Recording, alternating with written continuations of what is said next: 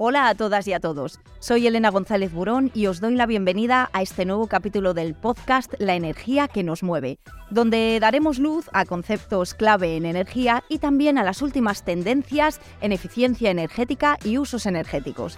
Hoy vamos a hablar de algo fundamental cuando nos planteamos el tema de descarbonización y de movilidad sostenible, y es el uso de combustibles renovables.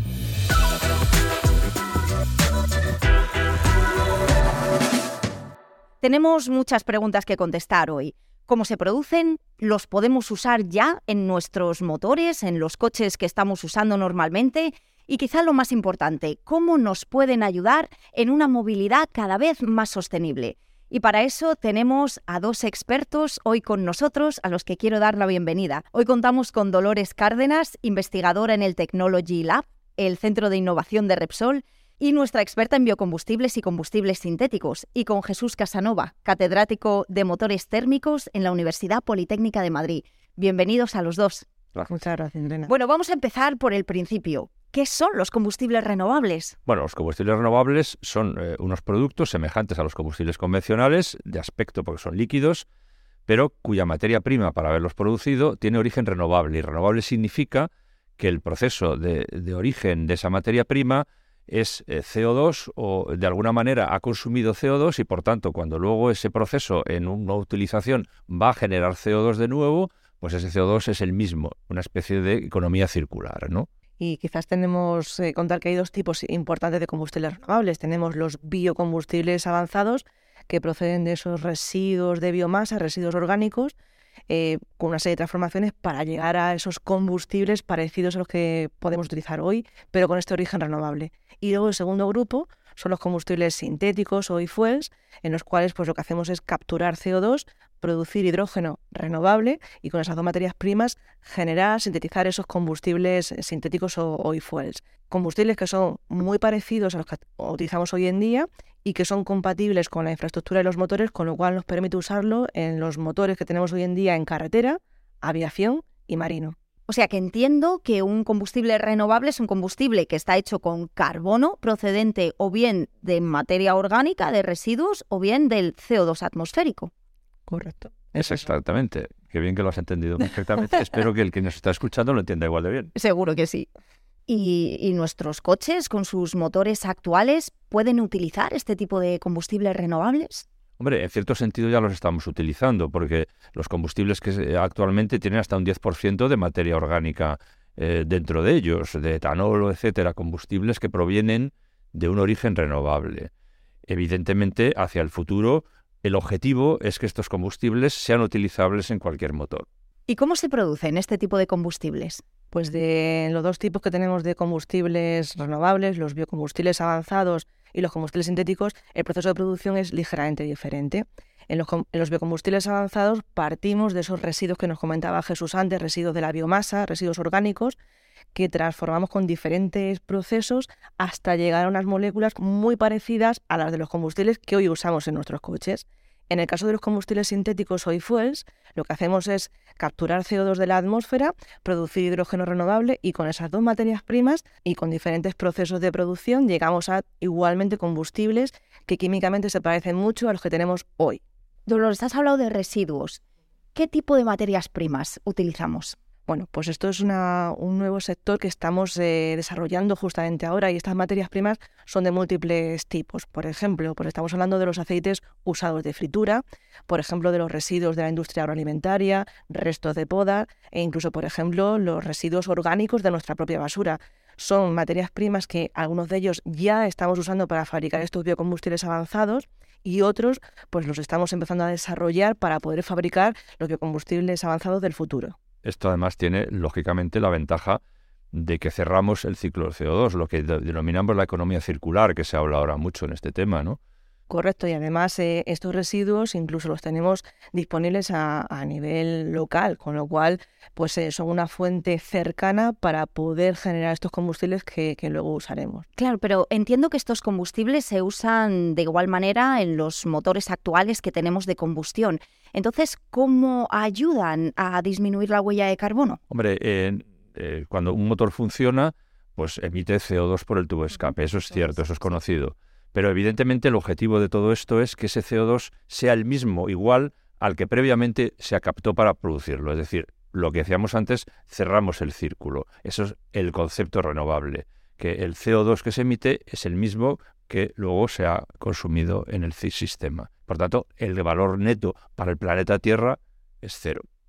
Eso es muy importante porque el problema del cambio climático es un problema que es a nivel planetario, eso lo sabemos todos, y es un problema porque se incrementa la cantidad de CO2 en la atmósfera. Entonces, las opciones que no emitan CO2 son perfectamente válidas, pero estas de los combustibles renovables que nos llevan a un balance nulo neto de, emisiones de CO2 porque cerramos ese, círculo son igualmente válidas. Súper interesante. ¿Y este tipo de, combustibles se pueden ya adquirir de manera normal en una gasolinera? Pues eh, como decíamos antes, es, que ya los venimos usando hace varios años y, eh, en porcentajes, eh, pues este año como mínimo de un 10%. Eh, pero nosotros tenemos experiencias de usarlo incluso puro, ¿no? Y este año, por ejemplo, hemos suministrado, hemos diseñado, hemos suministrado de Repsol Technology Lab una gasolina 100% renovable para los monoplazas de la Fórmula 4 francesa, funcionando perfectamente sin tener que hacer ningún tipo de modificación en los motores ni en la forma en la que suministramos el combustible a estos vehículos. Sí, además es una ventaja porque estos combustibles son líquidos y como tal el boquerel o, la estación de servicio que tuviéramos actualmente sería la misma con estos combustibles, porque utilizamos el mismo procedimiento, una bomba y un boquerel que lo va a cargar el depósito del vehículo. Este es un poco el objetivo de todo esto. Claro, y, y las instalaciones de repostaje, me imagino que también, ¿no? Serían las mismas. Son las mismas, son compatibles. Es una de las grandes ventajas que tienen estos combustibles renovables, que como se parece mucho químicamente, aunque su origen es diferente a los combustibles que hoy utilizamos, pues son compatibles con la infraestructura, los puntos de repostaje y los motores. Con lo cual, eh, por supuesto, tenemos que producirlos, escalarlos, pero todo el resto de la cadena de valor lo tenemos ahí, ya lo podríamos usar directamente. Sí, lo podemos usar además en todos los vehículos ya existentes. Es decir,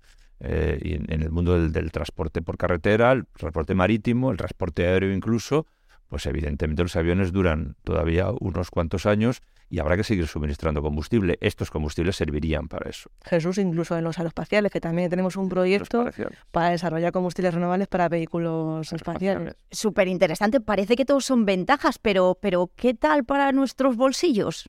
Bueno, y ahora mismo estamos en una fase de escalado de estos combustibles renovables y cuando lleguemos a ese, estadio, pues los, los precios serán eh, competitivos. Y además tenemos que empezar a, cambiar la, forma de compararlos, ¿no? Hay que comparar estos combustibles renovables con otras opciones que nos permitan eh, reducir la huella de carbono, como puede ser la electrificación o el hidrógeno, y además no solo tener en cuenta el precio del combustible, que por supuesto es importante, sino también otros términos que tenemos que hacer los cálculos, como es, por ejemplo, pues incluir el precio del, vehículo, el precio del combustible o de la energía que estamos usando, el mantenimiento y otra serie de componentes que es lo que suele conformar el TCO, el coste total para el, usuario ¿no? de explotación de esos vehículos.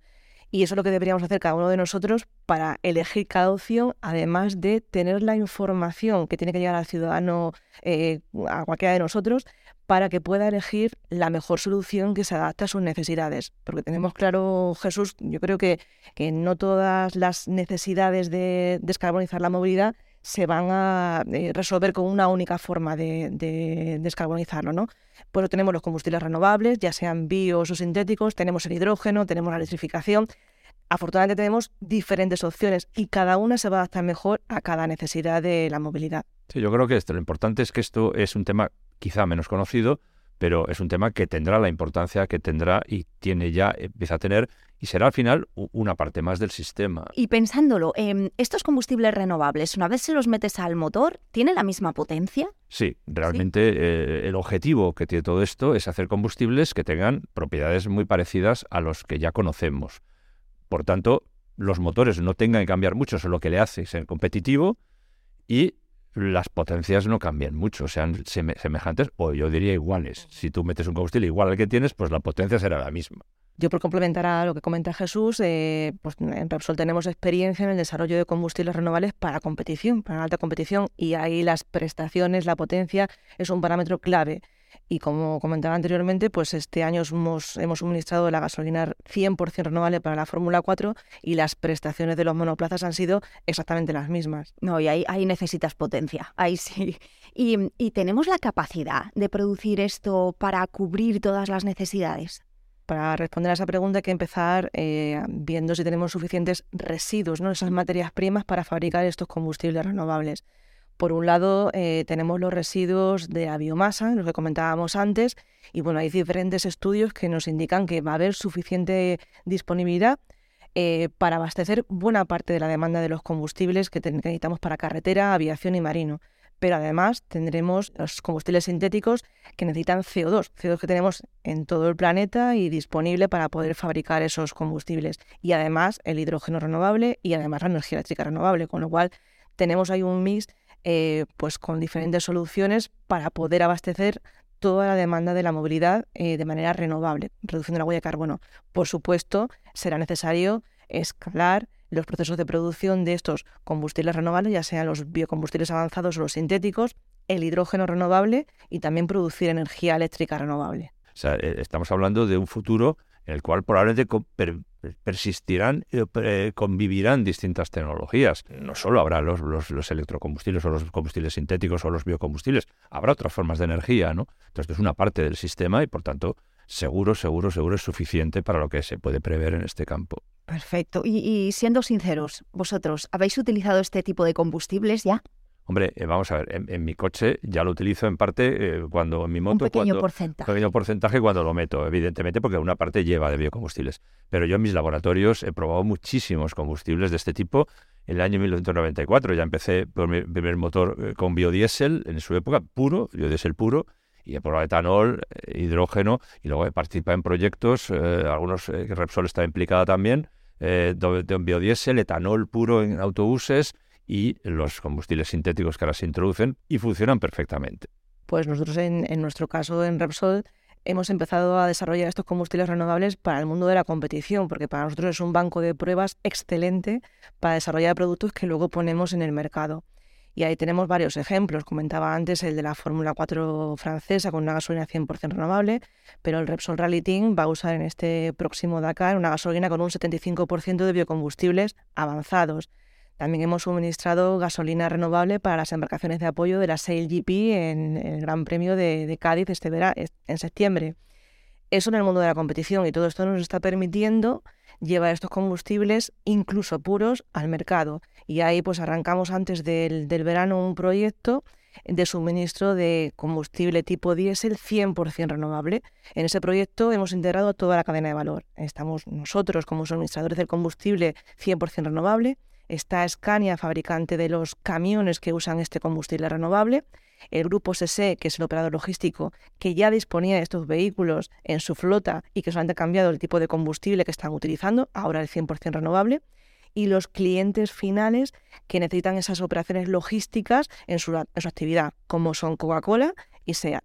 Entonces, es una forma que tenemos ya real, en la vida real, en la vida comercial, de usar estos combustibles renovables en la que todos podemos identificarnos, no solamente desde la competición, sino también pues, en, el mundo, en el mundo real.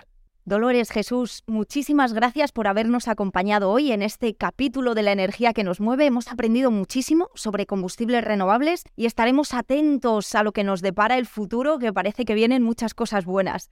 Gracias de verdad. Gracias a ti. Y ya sabes que puedes escuchar el resto de capítulos de este podcast, La energía que nos mueve de la mano de Repsol, en tu plataforma favorita, para seguir aprendiendo con nosotros. Hasta la próxima.